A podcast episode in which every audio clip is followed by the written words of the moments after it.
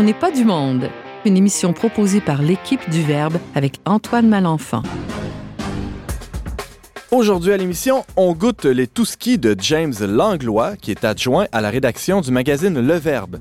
On découvre une technique d'organisation de la vie familiale avec la vlogueuse Brigitte Bédard et finalement, on discute de guerre et d'espérance avec le journaliste et ancien combattant Martin Forgue. Bref, on n'est pas du monde.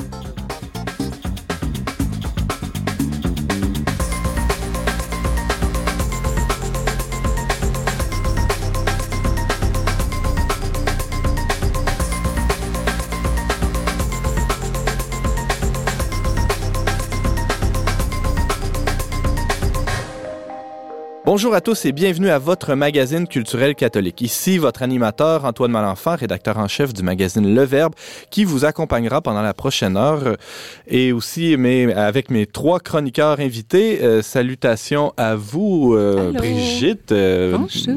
Bonjour. de petite voix douce aujourd'hui. Ça m'arrive des fois d'être ah douce. On posera la question à ton mari et tes enfants euh, une autre fois. Oui. Euh, alors, de quoi tu nous parles aujourd'hui, Brigitte? De ménage, de ménage, d'organisation du travail dans la maison. Quand on travaille à la maison, quand ton bureau, c'est ta maison. Ah, tu es travailleuse autonome. Euh, oui.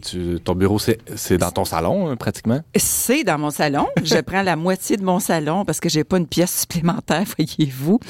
Et je, je sais qu'il y a beaucoup de femmes qui sont dans cette situation-là. Alors, comment être mère de famille avec plusieurs enfants, petits, moyens et grands, et en même temps travailler, avoir ton bureau à la maison et puis, euh, puis que t'organiser. Beau défi. Oh, très, très. On reçoit aussi pour la première fois ici à l'émission Martin Forgue. Bonjour. Bonjour. première collaboration au magazine Le Verbe aussi. donc, tu signes un texte intitulé Des éclats de but dans l'âme. Oui. Tu as rencontré une auteure. Oui, mais en fait, j'ai rencontré l'auteur Roxane Bouchard, euh, que rien prédestinait, c'est drôle, hein, rien la prédestinait euh, à, s'intéresser à la chose militaire. Euh, mais elle a finalement, à travers des correspondances qu'elle a fait avec un soldat, ça donnait un livre qui s'est appelé En terrain miné. Et là, elle a sorti un nouveau livre, un recueil de récits qui s'appelle Cinq balles dans la tête. Et sans nécessairement, euh, sans nécessairement, disons, plonger à fond dans, dans l'aspect spirituel, en parcourant les récits, on est capable de s'y intéresser et même quelques extraits euh, nous, euh, bon, justement, nous font réfléchir beaucoup là-dessus et euh, visiblement ont beaucoup fait réfléchir les militaires là-bas. Très hâte de t'entendre là-dessus plus tard dans l'émission. James Langlois, bonjour. Salut Antoine. Tu nous parles de quoi aujourd'hui? Ben, de tout ce qui reste dans le frigo, là, tout ce qui est intéressant, c'est un peu le méli-mélo de, choses qu'on veut pas manquer. Hein. Ou qu'on veut pas manger. Ça fait longtemps quand même que je t'ai pas fait un tout ski. Hein, euh, oui, c'est vrai, ça fait longtemps. Peut-être pour euh, les auditeurs, rappeler la formule du, du tout-ski. Qu'est-ce que qu'est-ce que c'est là? C'est tu ramasses des bouts de texte euh, dont on n'a pas parlé suffisamment dans les dernières semaines? Oui, entre autres, mais tu sais, dans la revue, dans le magazine, on a toutes sortes de petites rubriques où on présente des réalités, des événements. donc, c'est un peu l'idée de ramasser tout ça dans une même chronique pour pour inviter les gens à consulter non seulement l'article, mais la réalité dont cet article-là parle. Ah, très fort. 啊。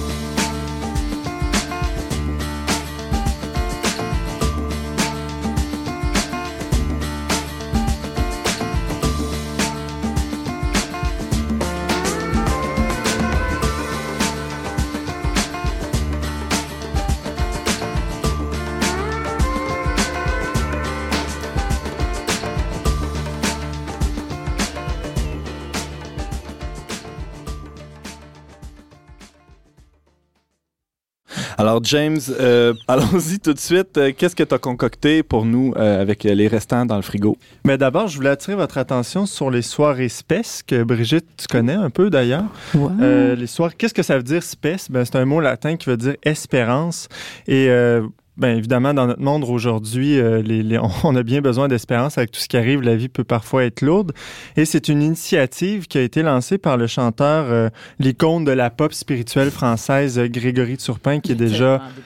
Ouais, qui, qui, est, déjà venu au Québec plusieurs fois, d'ailleurs à, cette, aux stations de, de, Radio VM, tout ça. Et Grégory Turpin, euh, dans un diocèse pas loin de Paris, a commencé ces soirées-là avec quelques personnes. donc, qu'est-ce qui, qu'est-ce qui est au programme? La prière en musique, hein, qu'on appelle la louange. Il y a un temps d'enseignement puisé dans la sagesse chrétienne et ça se conclut de manière générale par soit un, un recueillement silencieux où il peut y avoir une célébration d'un sacrement ou quelque chose. Bon, finalement, euh, l'équipe du Centre Benoît Lacroix ici à Montréal a décidé l'automne dernier de, partir les soirées espèces. Ça donné qu'il y avait les... Euh, l'évêque du lieu et quelques personnes qui se rendaient ici à Montréal. Donc, il y a eu une rencontre entre les gens d'Espace de la Croix et l'évêque euh, de ce diocèse-là à Paris. Puis, ils ont décidé de commencer ça. Donc, c'est, c'est, ça arrive une fois par mois à l'église Saint-Jean-Baptiste ici à Montréal. Euh, les, les, informations, c'est pas très cané d'avance, mhm. mais ça se décide parfois quelques semaines avant, à quelle date, tout ça. Donc, je vous invite à aller euh, consulter la page Facebook ou le, de l'espace Benoît Lacroix pour en savoir plus. Donc, à chaque euh, saison forte, il y a une soirée espèce. Allez vous ressourcer, allez euh, prier avec les gens du centre Benoît Lacroix. Soirée espèce, comment t'appelles ça? S-P-E-S. Pour espérance. Pour espérance. Ça s'écrit comme ça se dit. Espèce. Une autre, Mon euh, espèce, toi. Une autre euh, initiative, un autre événement qui va avoir lieu à Montréal ici du euh, lundi 14 mai au mercredi 16 mai, c'est le colloque organisé par l'Église catholique à Montréal et le séminaire un colloque qui va s'appeler Plus de ponts, moins de murs, hein, faisant mm. référence à, l'esprit du pape François, qui, parlant des immigrants et toute la question des, des, réfugiés, des, des, territoires, bon, le, ce colloque, moi, je trouve que c'est une, à mon sens, c'est une première là, que ça se passe ici à Québec, qui est un colloque pour réfléchir à ces enjeux sociaux et ecclésiologiques. Tu dis ici à Québec, au Québec. Au Québec, oui, oui, c'est ça. Puis euh, sur la question de l'accueil des immigrants et des réfugiés. Donc, huit conférences réparties sur trois jours comment accueillir, comment protéger les droits de la dignité des migrants. Il va y avoir des tables rondes. On va réfléchir aussi alentour des textes de la Bible, comment intégrer les différentes communautés. Ce sont tous des sujets qui vont être abordés lors de ce colloque-là. Il va y avoir quelques pères euh, euh, sulpiciens du séminaire, dont, dont euh, notamment M. Guy Guindon, euh, des euh, conférenciers, des, prêtres de l'extérieur aussi qui sont invités. Donc, je pense que ça va être un, temps fort pour réfléchir. Je vous invite à aller consulter pour plus d'informations. C'est www.iftm.ca. Donc, vous pouvez vous inscrire aussi. Ça, pour grand public, c'est 150 dollars pour les trois jours avec les repas inclus. Donc, c'est très peu cher. C'est une question qui est tout à fait d'actualité. Hein. On a notamment publié dans le Verbe un, article dans ce numéro aussi du printemps sur le, pont. Hein. C'est un presbytère qui a été transformé en centre d'accueil pour les réfugiés. Donc, tout ça est, est absolument à propos euh, dans les temps qu'on vit actuellement. Un autre colloque aussi dont tu veux nous parler qui aura lieu euh, assez bientôt, mais à Québec cette fois-ci. Oui, là, je viens de vous parler de deux, euh, deux événements ici à, Montréal. Maintenant, je vous amène à Québec. D'une part, il y a le colloque Père et Repère qui est organisé par l'Observatoire Justice et Paix qui va avoir lieu du jeudi soir 31 mai au dimanche 3 juin prochain. Bon, l'Observatoire Justice et Paix, pour ceux qui ne le sauraient pas, c'est un regroupement de catholiques surtout basé à Montréal, mais euh, à Québec, pardon, mais pas que, avec le père Martin Lagacé de la communauté l'Emmanuel, qui, à partir de la doctrine sociale de l'Église, essaie de réfléchir aux, enjeux sociopolitiques de la société québécoise. C'est, euh, je, dis c'est un colloque, mais en fait, eux ils appellent ça plus une université d'été. Il y a déjà eu deux colloques sur la, la, question de la guérison de la mémoire, aussi avec Éric Bédard. Bon, puis euh, donc cette université d'été se veut un temps pendant quelques jours avec des intervenants pour réfléchir à la question de la paternité cette année, père et repère. Quelle est la place de l'homme euh, aujourd'hui au Québec en 2018? Euh, comment penser la paternité avec euh, les, enjeux féministes actuels? Comment... Quelle Oui, Brigitte? Qui sont les conférenciers? J'y arrivais justement. Ah. Ben, Antoine pourra en parler parce qu'il il, fait partie de ces conférenciers. C'est je pense que c'est toi d'ailleurs qui va ouvrir l'université d'été, hein, si je ne m'abuse. Avec, une, euh, avec une conférence sur euh, le pape François comme figure, une figure de paternité qui passe assez bien. Ouais. Oui, alors. en effet. Ensuite, à, ben, suivre. nul, autre que Jean-Philippe Trottier, ici, chef d'antenne à Radio VM. Et il va y avoir aussi, bien évidemment, le père Martin Lagacé, Alex Deschênes qui va faire plus un aspect théologie du corps et Louis-André Richard, philosophe aussi, qui, qui est à, Québec. Tout ça pour dire que pour l'instant, les, les, les, les, détails de l'inscription, tout ça ne sont pas encore sortis, mais restez à l'affût. vous pouvez vous informer à observatoirejusticeépais.org.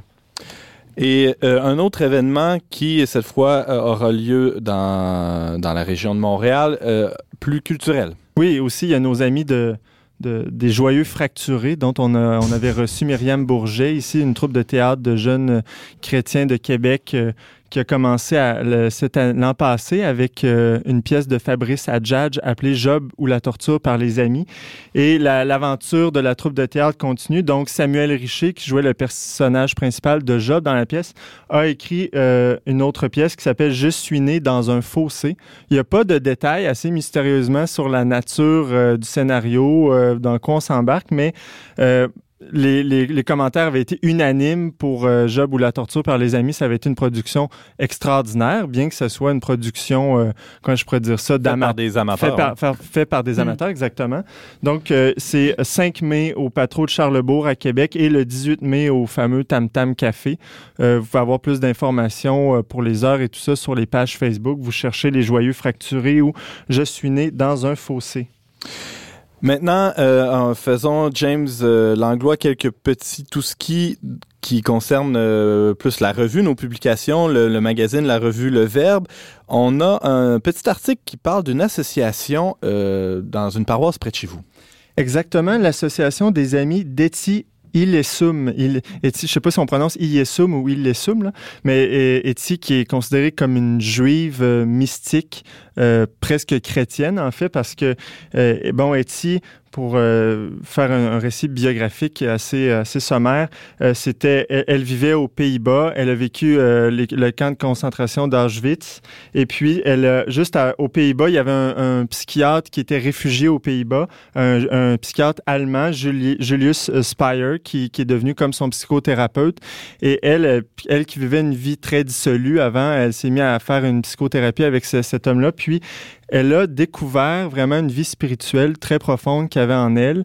Et à travers tout le bordel qui était Auschwitz, elle a, trouvé une source de profonde humanité. Euh, euh, c'est elle d'ailleurs qui, elle travaillait dans le camp pour, euh, elle notait les gens qui rentraient et qui, qui allaient finalement à, l'abattoir dans un sens. Puis c'est elle qui a noté le nom d'Edith Stein, hein, Edith Stein, la sainte carmélite, euh, mm. sainte Bénédicte de la Croix, là, sans son nom de. Non, ça c'est une autre, je me trompe. Enfin. Non, c'est ça. Euh, c'est ça. C'est ok. Bon, c'est la même. Puis euh, donc c'est intéressant de voir tout le lien mm. entre ces, ces, ces femmes-là. Tout ça pour dire que l'association des amis d'Eti Elisum, c'est né au Québec tout récemment avec un homme qui s'appelle René Labelle et une sœur missionnaire du Christ roi, Louise Buis Buis, je pense qu'on dit. Euh, elle avait entendu parler de ça, elle avait entendu une conférence ici au sujet des groupes qui existaient en France. Elle a contacté euh, le monsieur Labelle ici au Québec, qui est un responsable, mais il est responsable des groupes des amis, mais il n'en existait pas ici au Québec. Donc, elle a décidé d'en partir un avec lui. Donc, qu'est-ce qu'ils font? Ils se réunissent euh, simplement ensemble, ils, lisent des textes d'Étienne et les et euh, paraît-il que ça les nourrit vraiment spirituellement. Euh, on peut contacter Monsieur René Labelle à ce sujet-là à l'adresse AMISE TTY, Ami Seti, évidemment, Ami euh, Deti, à commercial hotmail.com. Vous pouvez former un groupe dans notre région. Il y en a déjà un à Gatineau, à Trois-Rivières, à Joliette, à Québec et à Saint-Jean-sur-Richelieu. Donc, je pense que les gens ont vraiment une soif euh, profonde pour les textes de Deti. On mettra les liens sur notre mhm. page Facebook On n'est pas du monde. James aussi avait la rubrique Racine Rejeton qui parle de, communautés plus anciennes et d'autres plus récentes qui, euh, qui portent beaucoup de fruits ici. Oui, des communautés qu'on aime, euh, je dirais, envers lesquelles on aimerait, qu'on aimerait honorer parce que c'est des communautés importantes dans notre histoire, puis qu'on a décidé au Verbe de mettre en page en quelques mots tout bonnement. Et euh, d'abord, dans la catégorie racine, une communauté qui est très importante pour le, Québec, pour le Canada, la Compagnie de Jésus, qu'on appelle aussi les Jésuites, qui est née avec euh, nul autre que Saint Ignace de Loyola et Saint François Xavier, dont on a eu le passage de la relique ici au Canada récemment. Euh, pour faire une histoire courte, Saint Ignace était un homme, était un homme, un soldat, un ancien soldat qui s'est converti alors qu'il était blessé dans son lit. Il lisait beaucoup d'histoires de saints et l'Évangile. Puis c'est comme ça qu'il a décidé de tout son cœur de se tourner vers Dieu. Avec quelques autres, il a décidé de fonder la Compagnie de Jésus, tout simplement pour répandre cette bonne nouvelle qui a changé sa vie. Et c'est comme ça que, bon, c'est né en, en, 15, en 1535 environ, euh, au tournant du, Concile de Trente, euh, tout, le bouleversement de la contre-réforme. Euh, ils, sont arrivés au Canada, les tout premiers avec Saint-Jean de Brébeuf, hein, qu'on connaît bien, les saints martyrs canadiens. On connaît aussi leur rôle euh, proéminent dans, l'évangélisation et dans le développement de la colonie. Euh, on n'a qu'à penser ici au, Collège Saint-Jean de Brébeuf, à la Chapelle des Jésuites à Québec, au Collège, au collège Saint-Charles-Garnier, au Loyola High School. Ce sont toutes des institutions qui sont œuvres des jésuites encore aujourd'hui. On pense à la, à la revue euh, Relations ici au Centre Justice et Foi. Les jésuites sont encore très actifs. Jusqu'au Vatican aussi. Jusqu'au ah ben oui le fameux euh, notre fameux pape euh, qui notre fameux pape et l'archevêque d'Ottawa euh, Terence Prendergast qui sont deux jésuites très connus donc ils sont 250 plus ou moins au Canada dans les prochaines années, la province francophone et anglophone du Canada vont fusionner pour ne faire qu'une seule province des Jésuites au Canada. Pour ce qui est de Rocheton, euh, une petite communauté qui s'appelle les Sœurs de Charité de Sainte-Marie, qui sont très présentes ici euh, à Montréal, non, à cause de leur, de leur œuvre éducative. il y a aussi la maison, le centre de soins palliatifs, un oasis de paix. Donc, si on va dans le coin de Montréal-Nord, elles administrent deux euh, centres pour personnes âgées semi-autonomes, le centre de soins palliatifs, l'école. Elles sont très actives. leur supérieure, Pierre, sa sœur Pierre-Anne Mandato, est une, est une femme extraordinaire qui rayonne beaucoup. Euh, pour le dire brièvement, elles sont nées en 1871. Et là, il ne faut pas mélanger les sœurs de la charité avec les filles de la charité qui sont nées euh, de Saint-Vincent-de-Paul et de Louise Angélique Clarac en 1887, qui est morte en 1887. Donc ça, c'est une autre communauté. Vraiment, leur but, tout simplement, c'est de se dédier à la charité sur, toutes ses formes. Je vous invite à, aller voir. D'ailleurs, une des sœurs a fait une entrevue au Vice Québec récemment. Vous irez voir ça sur le site de Vice. Oui, Brigitte. Elle est d'ailleurs, c'est euh, sœur Jacinthe Caron, qui est la directrice générale de l'école Marie-Claire. Ah, voilà. Ils ont aussi un camp d'été. Euh, ils sont vraiment extraordinaires. Et les chambres euh, du soin dans palliatif sont exceptionnellement uh-huh. belles. Uh-huh. C'est là que Monseigneur Turcotte est décédé, d'ailleurs. Tout à fait. C'est vrai, on avait fait un reportage dans notre tout premier numéro du magazine, le petit magazine 20 pages du Verbe, il y a hmm. deux ans déjà au moins. Hmm. C'est vraiment, c'est vraiment beau. J'avais visité là, pour l'occasion euh, l'Oasis de Peste. Non, mais s'il y a une place qu'on veut mourir dans une institution, c'est comme c'est ah, là. là. Ah, absolument. euh, en 30 secondes, James, euh, euh être capable de nous parler du blog euh, rapidement. Bon, ben, je vous invite à aller consulter notre blog, le Il y a un texte de Stéphanie Chalut sur le film L'apparition qui va qui, vient de sortir il y a quelques jours. Euh, film L'apparition qui relate une histoire canonique. C'est une fiction, mais qui relate quand même, qui nous plonge dans les détails d'une enquête canonique sur euh, des apparitions mariales. Donc, ça nous met vraiment en scène ce qui est très intéressant. D'abord, la quête d'un homme en, agnostique qui se pose la question euh, est-ce que les apparitions, ces phénomènes extraordinaires euh, peuvent être vrais et comment est-ce que l'Église les gère, comment l'Église enquête, tout ça. Donc, on est à même, à travers ce film-là, de voir une belle enquête canonique euh, sous toutes ses formes. On m'a dit que le scénario était plus ou moins euh, bien ficelé à certains moments, mais quand même qu'il y avait un intérêt. Alors, euh, tenez-vous à l'affût au cinéma Le Clap à Québec, Beaubien à Montréal. Merci James, tu nous présentais ta chronique Tout ce qui, rappelons que tu es adjoint à la rédaction au magazine Le Verbe, on peut aussi te lire sur notre blog le et t'entendre ici à On n'est pas du monde euh, pratiquement chaque semaine. Merci beaucoup James. Salut.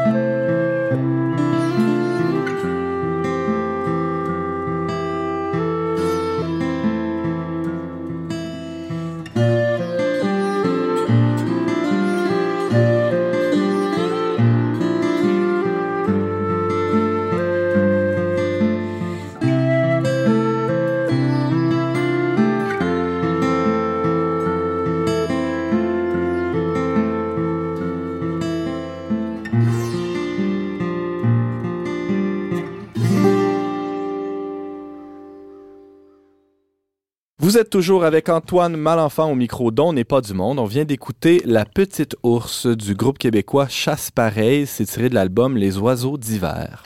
Dans un récent vlog à l'émission Lumière du Monde, présenté à ecdq.tv, Brigitte Bédard nous invite dans sa maison dans son intimité, dans l'intimité de son foyer, hein, euh, pour nous faire euh, quelques petits enseignements euh, je dirais, biblico-humoristique, on peut dire ça. Brigitte, toi qui as quand même quelques enfants, pour ne pas dire six, on te voyait euh, dans ce petit vidéo-là passer la vadrouille. Euh, ben, C'était juste une mise en scène, voyons. Je ne passe jamais la ah, vadrouille. me voilà rassuré. Alors, non, mais il y a quelqu'un qui me faisait la réflexion tout à l'heure, euh, pour ne pas nommer la personne, je ne la nommerai pas, me disait, ça fait pas un peu stéréotype de voir une femme à la maison catholique. mais c'est comme si nous, les femmes catholiques, on n'a pas le droit d'être à la maison parce que au nom de la libération de la femme, on n'a pas le droit, nous autres. faudrait surtout pas alimenter ce, cette Non, c'est ça, mais mhm. toutes les grandes vlogueuses que je connais aux States, c'est toutes des femmes à la maison. Alors là, chez moi, qui ont leur propre entreprise, qui travaillent de la maison et qui travaillent avec leur site internet, euh, qui euh, d'ailleurs c'est de deux, c'est de cette femme-là, une de ces femmes-là dont je vais vous parler. Il y a des très grandes vlogueuses qui qui me qui, m'inspirent et une de celles-là, c'est celle qui a créé flylady.net. Alors fly pour euh, tu fly là, uh-huh. lady, hein, on comprend. .net. Alors vous irez voir ça mesdames. Et euh, je vous garantis, mesdames, que si vous allez à flylady.net et que vous mettez en pratique les préceptes très simples de cette dame, vous allez pouvoir convertir votre mari et vos enfants à l'ordre, au ménage, à l'organisation, pour avoir un foyer, un milieu de vie qui est agréable. Je suis sceptique. Comment une application ou un, site Internet peuvent-ils aussi simplement, là, en un claquement de doigts... Mais c'est parce qu'il faut commencer par soi. Ah. ah, comme dans n'importe quoi. Hein? Ah. hein? C'est ça. Alors, euh, fly, c'est pour euh, First Love Yourself. Fly Lady. Alors, c'est de, dans le fond, c'est une femme qui a eu une extrême, comment je peux dire, elle est, elle est très consciente de la réalité des femmes qui sont à la maison avec des enfants. Euh, puis je pense que moi, dans mon vécu, là, euh, je me rends compte que les femmes, on a vraiment des étapes de vie à franchir et que tout change. Quand Par exemple. Quand j'étais euh, euh, enceinte jusqu'au cou, en train d'allaiter 24 heures sur 24, j'étais heureuse comme ça. Je faisais du les pieds nus dans la cuisine, puis ah que j'étais bien, tu sais, j'étais comme j'étais grosse, puis j'étais bien, puis c'était comme mon mari m'aimait, puis tu sais c'était puis j'avais dit à mon directeur spirituel, ah moi là je, là, je, sais c'est quoi le bonheur, tu sais. Et il avait eu toujours cette euh, cette euh, cette sagesse. Il m'avait dit, pour l'instant, oui. Parce que ça change, Ça change, c'est que les enfants grandissent, n'est-ce ah. pas? Puis à un moment donné, euh, t'allaites plus, puis à un moment donné, t'es plus enceinte, puis à un moment donné, t'arrives à moi, cette année, où je vais avoir 50 ans. Ben. T'arrives à ta ménopause, t'arrives avec euh, des fluctuations hormonales euh, invraisemblables, imprévisibles, où ton calendrier euh, que, que de, de, naissance, de, de, de ce gars, ça compte plus, là, t'en as plus, OK? ça existe plus, là. T'es es déréglé complètement. T'en as plus de règles, t'es déréglé. OK? Donc, euh, tout ça pour dire que je reviens au ménage.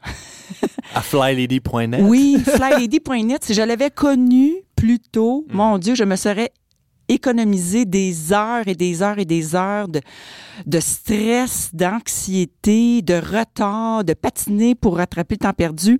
C'est que comme le disait si bien ce matin dans son post ma chère collègue Sarah-Christine Bourriane, elle disait, elle faisait un beau parallèle entre le ménage, les tâches ménagères euh, très ingrates et plates qu'on doit faire tous les jours, mais que c'est essentiel de les faire tous les jours parce que sinon ça s'accumule. Puis là, on est pogné pour faire ça pendant trois heures ou une demi-journée, un jour par semaine ou toute une journée au complet au bout de deux semaines. Mais la vie spirituelle, c'est pareil. C'est qu'il faut prier tous les jours, il faut pardonner tous les jours, il faut faire son examen moral tous les jours. Il faut tout faire tous les jours. Il faut Éviter manger. d'accumuler, puis Oui. que là, ça soit un peu le, le- le chaos. On ne Oui. sache plus par où commencer. Exactement. Et Fly Lady a compris ça. Elle dit que euh, euh, a wash a day keeps the chaos away. Une brassée par jour garde le chaos, le mont Washmore loin de nous. C'est comme un apple a day keeps the doctor away. Ben, c'est le même principe. Si tu fais une brassée de lavage tous les jours, ben t'es sûr que tu te ramasseras pas avec un chaos de linge sale à la fin de la semaine? Et croyez-moi, toutes les femmes vivent ça. Donc, Fly Lady, sa technique, c'est en euh, elle travaille par baby steps, des petits pas de bébé. Alors, quand on a un, un bébé à la maison, on sait c'est quoi. C'est qu'on peut pas, l'enfant peut pas apprendre tout en une journée. Il faut tranquillement être avec lui et chaque jour, il apprend une petite chose. Et pour les femmes à la maison, c'est pareil. C'est pas un peu infantilisant, ça, pour les femmes euh, pas ménagères? du non? tout. Ok. C'est de prendre des bonnes habitudes. Ah. Et moi, je détestais l'organisation, je détestais les bonnes habitudes, je détestais me faire dire quoi faire. Et maintenant, je suis rendue une addict, non plus de la drogue comme avant, mais une addict de l'organisation. Et vraiment, je me rends compte à quel point je suis libérée de stress, d'anxiété, de Donne-nous un exemple de petits, de petits pas là, dont elle premier, parle. premier baby steps, shine your sink. Faire briller son évier tous les soirs avant de se coucher. Donc, ça, c'est le premier pas à faire dans sa maison, c'est que le soir, avant de te coucher, tu fais briller ton évier. Quand tu te lèves le matin et que ton évier brille, croyez-moi, mesdames, Le ça va déjà soleil bien. dans la maison, déjà. Ben oui. C'est vrai, ça rend de bonne humeur. C'est comme, wow! Après ça, le deuxième matin, c'est get dressed to lace up shoes. Ça veut dire que tu t'habilles et avec des bons souliers. Dès que tu te lèves, pas en jaquette jusqu'à 10 heures, là. Ah, ça, là, c'est donc long à starter une journée quand t'es en pyjama. Non, non. Tu te lèves, tout de suite, tu t'habilles. Puis là, tu te dis, ah oui, mais ça va aller mieux encore si la veille, avant de me coucher, je sors le linge pour demain matin. Hey, moi, c'était des habitudes que je me disais. Quand je lisais ça la première fois, ça fait comme, ben là, là, Tu me niaises. tu me niaises, pas ça, moi, hein? Non, mais je l'ai faite. Et c'est incroyable. Juste avoir cette petite routine avant de se coucher. Troisième journée, ben là, c'est sûr que euh, deuxième journée, quand tu t'habilles avec des souliers dans les pieds, pas des pantoufles, là. des souliers, mesdames, OK? Avec souliers durs. Ça tâche, Ouais. tu sais, des souliers. Là, c'est sûr que tu t'arranges la face puis les cheveux en même temps. Ah, pour que ça fitte avec les Ah souliers. oui, t'es- t'es Ouais. comme, t'es prête. Il est rendu 8 heures le matin. T'es prête à fonctionner déjà. C'est extraordinaire. Ta brassée est déjà partie. James Langlois, tu as quelque Oui. chose à dire là-dessus? J'ai hâte de t'entendre.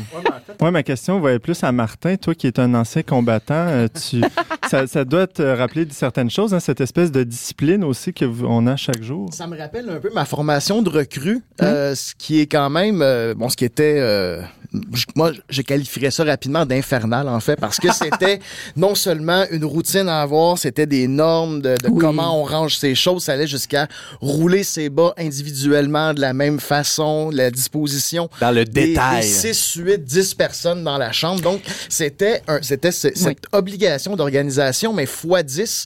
Et tout ça devait être complètement semblable. Et évidemment, vous le devinerez que la punition pour euh, déroger à ce... Des push-ups. euh, énormément. Bon, mais Fly Lady, c'est pas comme ça. Pour les auditeurs, euh, c'est bon que vous sachiez que Martin a quand même des bonnes épaules, là, donc il a dû en faire des push-ups. Mais tu vois, ça rapporte. J'avais un bon fond. C'est un oui, beau bonhomme, tu sais. On te voit, c'est comme, wow, lui, il en a fait des push-ups. Mais c'est vrai que quand on voyait des, des, des jeunes qui graduaient, ben, quand on voyait les plus, euh, les plus musclés, ben, ah, lui, là, ça a été, un, ça a été une recrue à trouble. J'adore, j'adore ça. Non, mais c'est l'idée avec Fly Lady, c'est pas ça. C'est que elle dit elle-même, si ça te prend cinq jours faire la première journée, c'est correct. Faut pas que tu rattrapes le temps perdu. Tu y vas à la journée qu'elle est rendue. Parce que après avoir fait les 33 baby steps, ça peut te prendre un an. Ça prend le temps que tu peux puis que tu veux. Il n'y a pas d'obligation puis il n'y a pas de push-up, OK? yes! Là, quand, une fois que tu as fait, dans le fond, c'est pour établir une routine de début de journée, une routine de milieu de journée et une routine de fin de journée. Et on se rend compte qu'avec trois petites routines très simples, déjà, on voit les choses s'améliorer dans la maison. Puis, si tu veux aller plus loin, tu peux aller plus loin. Alors, moi, je suis allée dans Missions. T'es-tu rendu au-delà des 33 euh, baby Ah, ouais, ouais, moi, Ah je suis rendue beaucoup plus loin. là. J'ai fait quatre ans. Ça fait quatre ans que je suis T'as là-dessus. tes là. diplômes de Fly Lady, tout Oui, mais là, j'ai relâché un peu ces temps-ci parce que j'ai rencontré un autre. J'ai fait la connaissance d'un autre site Internet qui s'appelle, je vais vous en parler, il me reste juste cinq minutes, de SOS Cuisine, qui est québécois, qui est en français cette fois-ci, et qui vient sauver la vie des femmes de mon âge. Alors, les femmes de mon âge, je dis parce que quand tu pognes 45 ans, c'est là que tous les bobos sortent, OK? Et la ménopause et euh, toutes sortes d'affaires. Donc, euh, moi, je, pensais que j'étais cœliaque il y a à peu près six ans.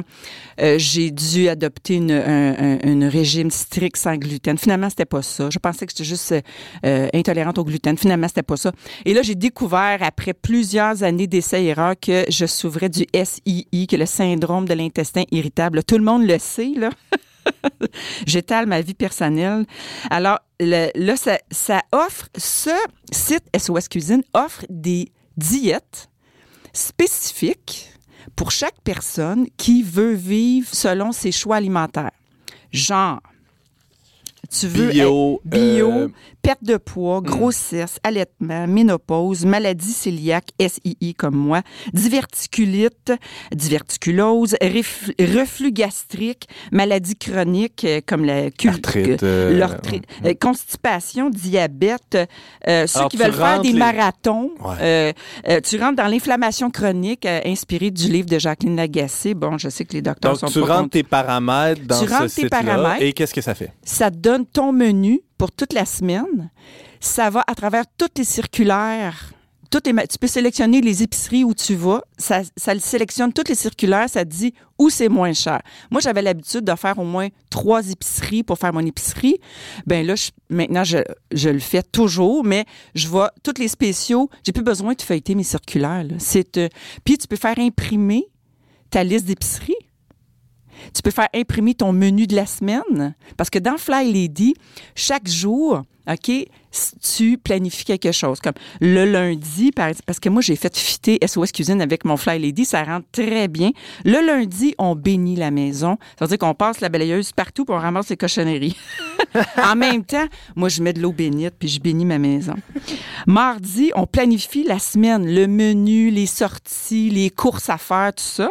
Le mercredi, c'est la journée anti-procrastination. Tu fais quelque chose que ça fait une semaine que tu aurais dû faire. Le jeudi, tu fais tes courses.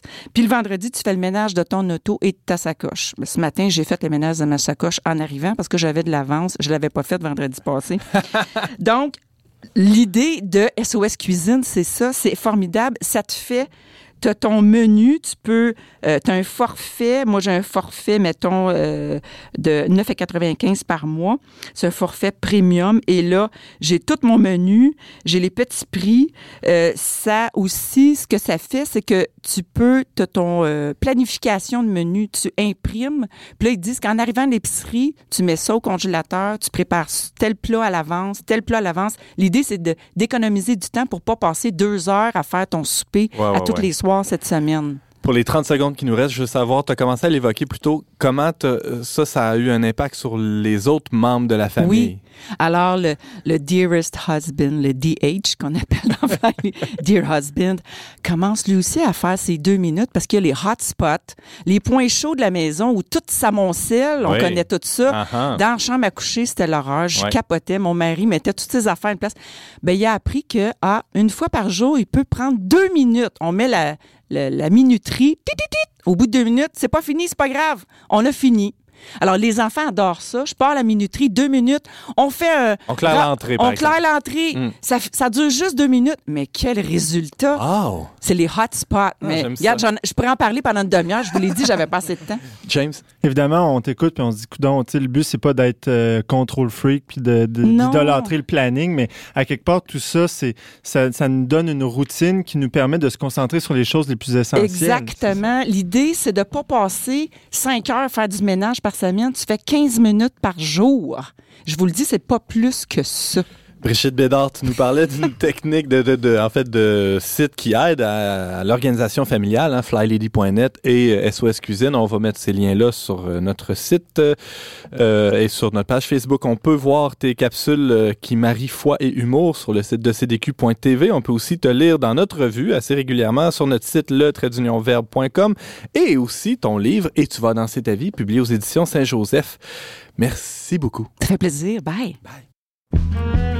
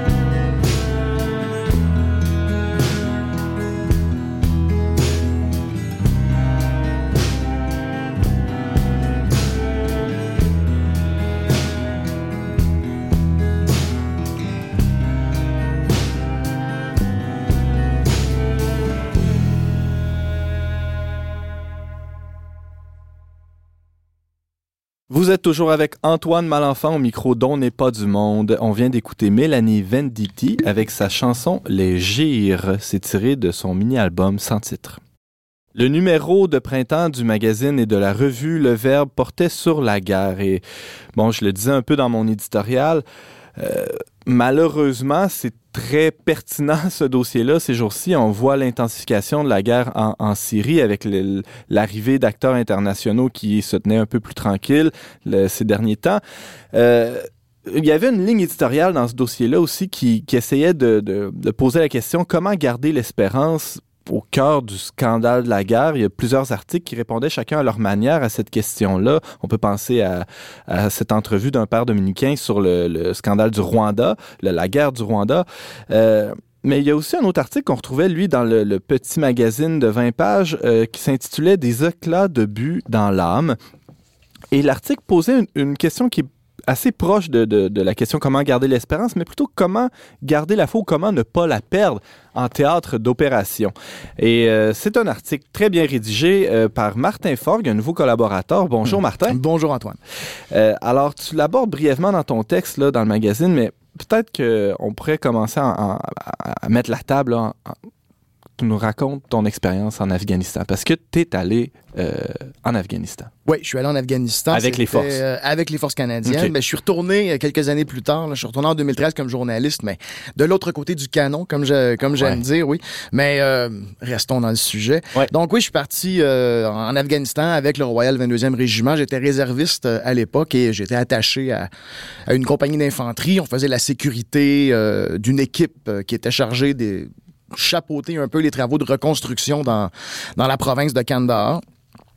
Et évidemment, bon, j'étais pas, euh, comment dire, j'étais pas euh, J'étais habitué déjà euh, à des milieux semblables parce que quelques années auparavant, j'étais allé en Bosnie ah aussi. Ça a été ma première mission. Euh, mais c'était pas la même chose parce qu'en Bosnie, on, on, on, on, dealait plus avec euh, les conséquences hmm. euh, de la guerre. C'était déjà plusieurs années. C'était terminé. Ça faisait six ans environ que c'était terminé. On, mais on voit que ça reste, on voit que ça, ça, ça cicatrise complètement une société. Euh, mais en Afghanistan, c'était, on était dans un scénario de guerre, déjà, euh, on était dans un, euh, dans un contexte où on pouvait mener des, des, missions de combat, où on pouvait se faire tirer dessus. Euh, aussi, ce qui arrivait quand même sur, sur une base semi-régulière dans mon cas. James, oui. On a un témoignage aussi dans, dans le magazine de Frank Dupéré. J'ai appris récemment que providentiellement, c'était un de tes collègues. On a servi ensemble en Bosnie et en Afghanistan. Ah ouais, les deux fois. Oui. Ah, ça t'a fait quoi de lire son témoignage? Tu le connaissais déjà, ça? Je le connaissais. Ben oui, je le connaissais bien parce que, euh, bon, euh, comme j'ai dit, on, a servi ensemble, mais aussi, euh, Frank, je l'avais interviewé dans le cadre d'un projet documentaire que j'ai fait au cours des dernières années qui s'appelle Du sable dans les bottes, qui est un, qui est un film qui se, qui se penchait justement sur les récits d'après-guerre de, de, de, jeunes, parce que j'aime beaucoup souligner, je fais une petite parenthèse, j'aime beaucoup souligner que la guerre d'Afghanistan, la guerre d'Irak aussi, un peu par, par extension, c'est euh, la génération Y était très représentée dans ce conflit-là, des jeunes dans la vingtaine. Euh, et c'est et la génération Y, en fait, on n'en parle jamais. Mm. C'est la première génération qui vit une guerre euh, en masse depuis, disons, euh, la guerre du, euh, depuis la guerre du Vietnam. Ouais, ouais, ouais. Parce que c'est ça, la guerre du Vietnam était associée à une génération très précise. Là. Et, là, tu dis qu'il y a un peu le même phénomène. Parce qu'on parle toujours de la génération Y comme la génération nombril, la génération selfie. Mais faut jamais oublier qu'il y a des dizaines de milliers de jeunes dans la vingtaine, des hommes, des femmes, que ce soit des Canadiens, des Américains, des Britanniques, qui ont servi, euh, qui ont servi au combat. Alors, euh, donc toi, tu es, tu es allé là euh, en 2007 euh, comme soldat, tu es mhm. retourné en 2013. Oui. C'est quoi la différence entre les, les, les deux voyages? Euh, ben évidemment, euh, ça faisait quelques années, donc le paysage avait quand même changé beaucoup. Ouais. Euh, ça s'était pacifié un peu aussi? non, pas, vraiment. C'est oh. juste que, bon, il y avait peut-être plus de présence militaire afghane, il y avait plus de, de présence policière aussi. mais le, la vie, le quotidien ressemblait beaucoup à ce qu'il y avait avant et on sent toujours cette épée de Damoclès là, qui, qui, qui constamment frotte un peu le, Château le, cuir le, chapeau, voilà, uh-huh. et le casque euh, dans, le temps. Euh, non, je me sentais pas plus en sécurité quand je suis retourné comme euh, comme journaliste, mais bon, j'y allais évidemment pour le travail, mais aussi c'était une façon pour moi, ben, je pensais boucler la boucle avec ça, mais finalement, je, non, parce que l'Afghanistan, c'est un pays avec lequel je suis tombé en amour. Ah ouais? Oui. Pourquoi? Parce qu'il y a, y, a une, y a une noblesse. Euh, il y a une noblesse dans, dans, dans ce peuple-là. Euh, ben, c'est un peuple assez diversifié, euh, d'ailleurs, du point de vue ethnique, du point de vue tribal, mais ouais. grosso modo, il y a une noblesse là-dedans. C'est un peuple qui, malgré des, des, des siècles de guerre, garde une certaine fierté. Euh, et ça, ça se voit, ça se sent. Euh, et euh, bon, évidemment, on avait arrêté d'en parler aussi, donc je voulais. Hmm. Je voulais continuer d'en parler. Et encore aujourd'hui, c'est pas fini. On l'oublie parce que nous, on n'est plus là. Hmm. Mais ce qu'on a fait là-bas, puis malheureusement, je l'ai constaté, un des changements dont, dont un des changements dont tu me, que tu me demandais, c'est pour moi les projets de reconstruction, tout ça. Là, je vois, ils s'étaient détériorés. Eh. Parce que on était laissé à l'abandon. Oui, voilà. Donc, puis là, à un moment donné, tu te, ça, ça, déchire un peu parce que tu te poses la question, tu te dis, est-ce qu'on aurait dû rester, est-ce qu'on aurait dû ne jamais y aller en partant, tout ça. Donc, ça, on voit les conséquences. C'est comme si le, les interventions comme ça, c'était un genre de damn if you do, damn if you don't. Euh, dans le cas de l'Afghanistan, on, le voit avec la Syrie encore. Euh, dans le cas de conflits comme l'Irak, la Libye, bon là, on sait que c'est hmm. des, des conflits, c'est des campagnes qui sont parti sur des bases un peu mensongères, là. même si pour pas dire très mensongères. Donc, mais et, et on justement, revenons au sujet, c'est un peuple qui garde la foi. Ben, c'est ça, euh, parce que dans, à la fin de, il y a un petit encadré là, dans, dans l'article où tu y vois plus de ton témoignage mhm. personnel euh, en Afghanistan. Et euh, tu, tu, évoques le fait que malgré des décennies, hein, puis tu, mhm. disais même des siècles hein, de guerre, on sait que l'Afghanistan, ça, ça a brassé beaucoup dans le passé, des civils morts régulièrement, des bombes, les gens gardent la foi en Dieu. C'est uh-huh. une foi solide. Là. T'as constaté ça? Oui, puis quand je suis retourné en 2013, bon, évidemment, j'avais plus de, j'avais beaucoup plus d'opportunités de parler avec des Afghans, des civils, tout ça.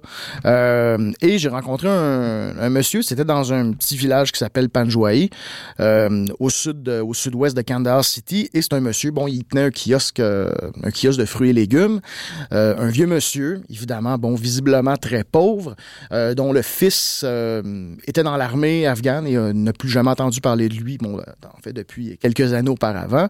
il s'est même demandé à un moment donné s'il n'avait pas fait défection, il n'était pas allé chez les talibans. Ah ouais. Et puis je lui ai posé la question, je lui ai dit, bon, tu sais, puis je pense, si je, me, je vais de mémoire, mais je pense qu'il m'avait dit qu'il avait servi dans l'armée au temps de la monarchie. Ça, là, ça, on revient aux années 1960.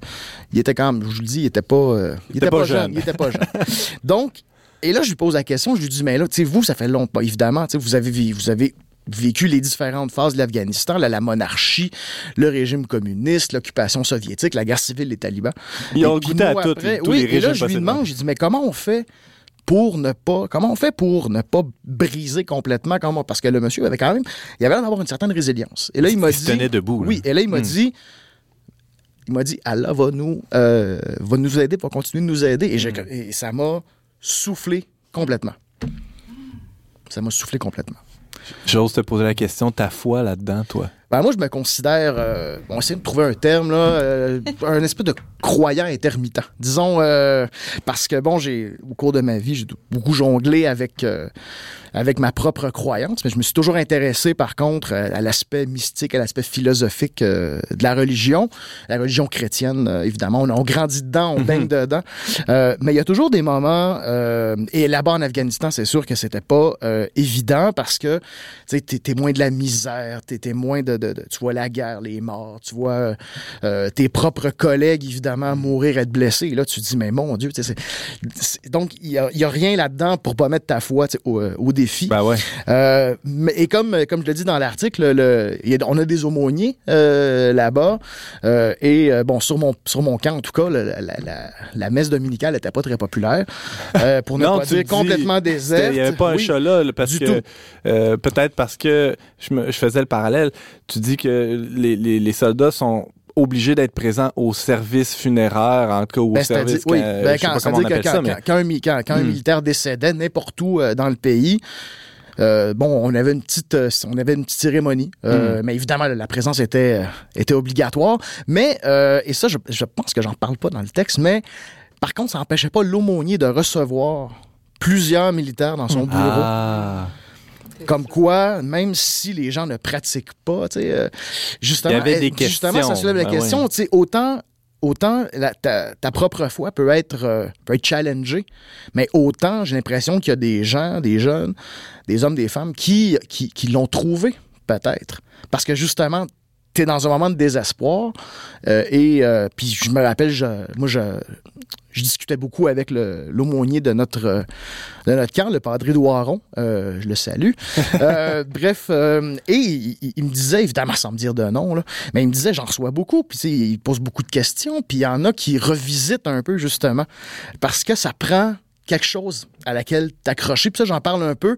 Puis via aussi les, les, récits de bon Roxane Bouchard dans le livre. Oui. Parce que dans l'entretien, en fait, dans l'article que tu signes, tu as, rencontré Roxane Bouchard qui, elle, a, fait un véritable travail là, de, hmm. de, ben, oui, de journaliste, mais plus, plus que ça, d'anthropologue presque, aller rencontrer, écouter ces hommes, ces femmes qui ont vécu le, le, terrain de la guerre. Oui, et ben, évidemment, comme, euh, comme elle m'avait dit d'emblée, c'était pas un aspect qu'elle couvrait consciemment dans le dans, la préparation, dans l'écriture de son livre, mais on, le voit, on, le sent en périphérie, euh, parce que justement, des fois, si c'est pas la foi religieuse, mais ça prend quelque chose à laquelle t'accrocher si tu veux passer au travers de, d'un de, moment comme, comme la trop Le, chaos, tu, parles d'univers nihiliste, il y a, quelque chose de, désespérant. Mais on le voit aussi, il y a beaucoup de, vétérans qui, qui sombrent, évidemment. Euh, bon, il y a le syndrome de stress post-traumatique, mais il y a aussi, il y en a qui sont dans une espèce de nihilisme, un cynisme extrême. Hmm.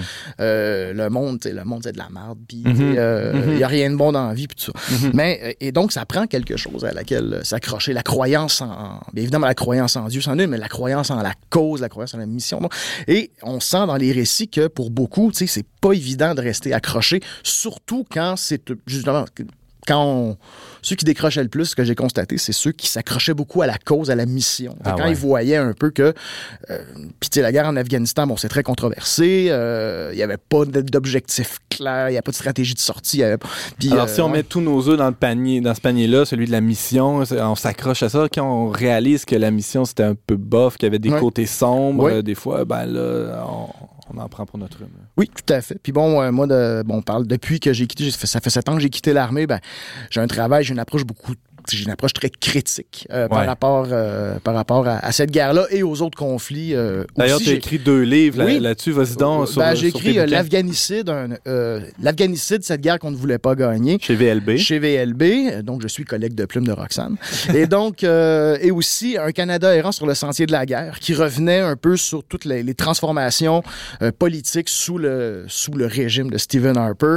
comment l'armée, justement, s'est transformée en espèce de, justement, d'entreprise guerrière et comment, si on s'y penche un peu, on voit que la guerre est aussi une grosse machine à faire de l'argent.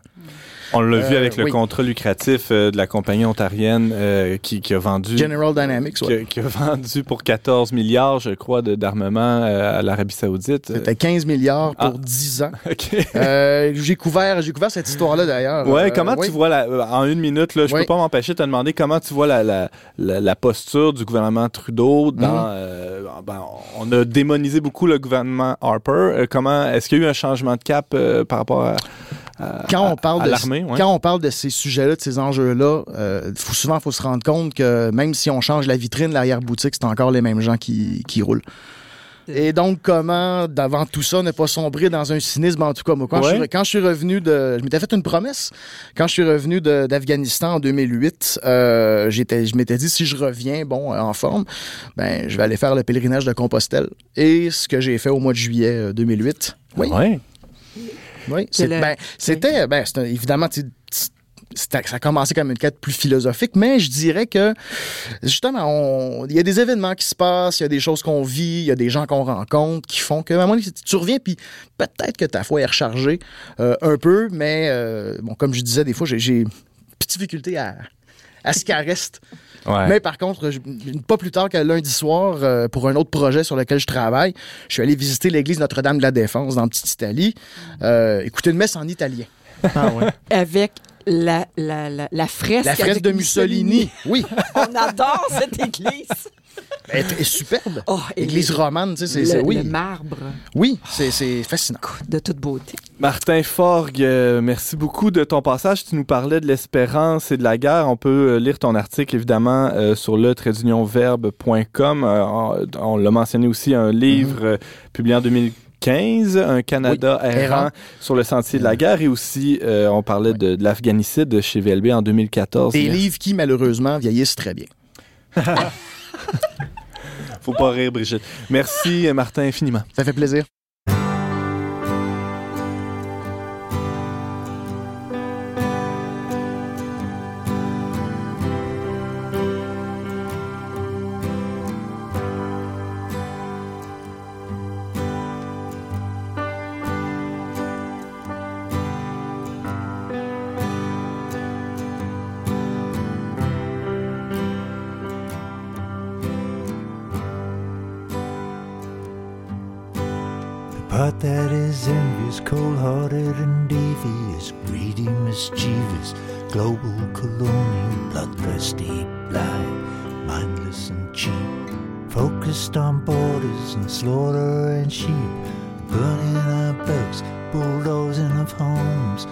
Given to targeted killing with drones, lethal injections, arrest without trial,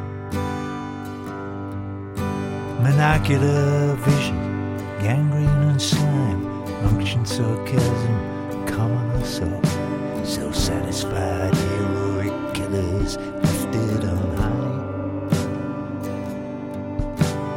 Piracy adverts, acid attacks women by bullies, perverts and hacks, the rigging of palace and the buying of power. Lies from the pulpit, rape in the shower, mute, indifferent, feeling no shame,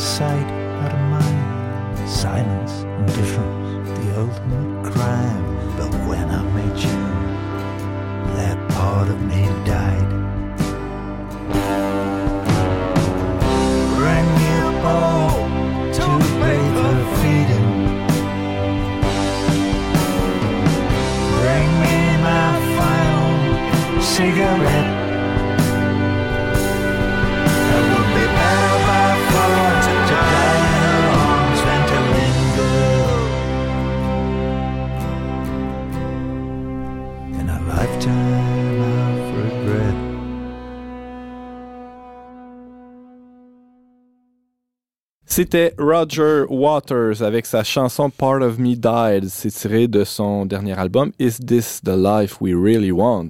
On parlait cette semaine de tout ce qui, euh, tout ce qui traînait sur le bureau de James, hein, les tout ce qui euh, de, l'adjoint à la rédaction à la revue Le Verbe.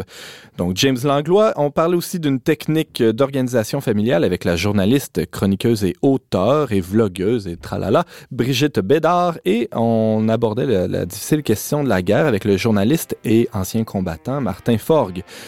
Merci beaucoup d'avoir été des nôtres, chers auditeurs. On vous attend la semaine prochaine, même heure, même antenne, pour un autre magazine dont n'est pas du monde. Au choix musical, James Langlois.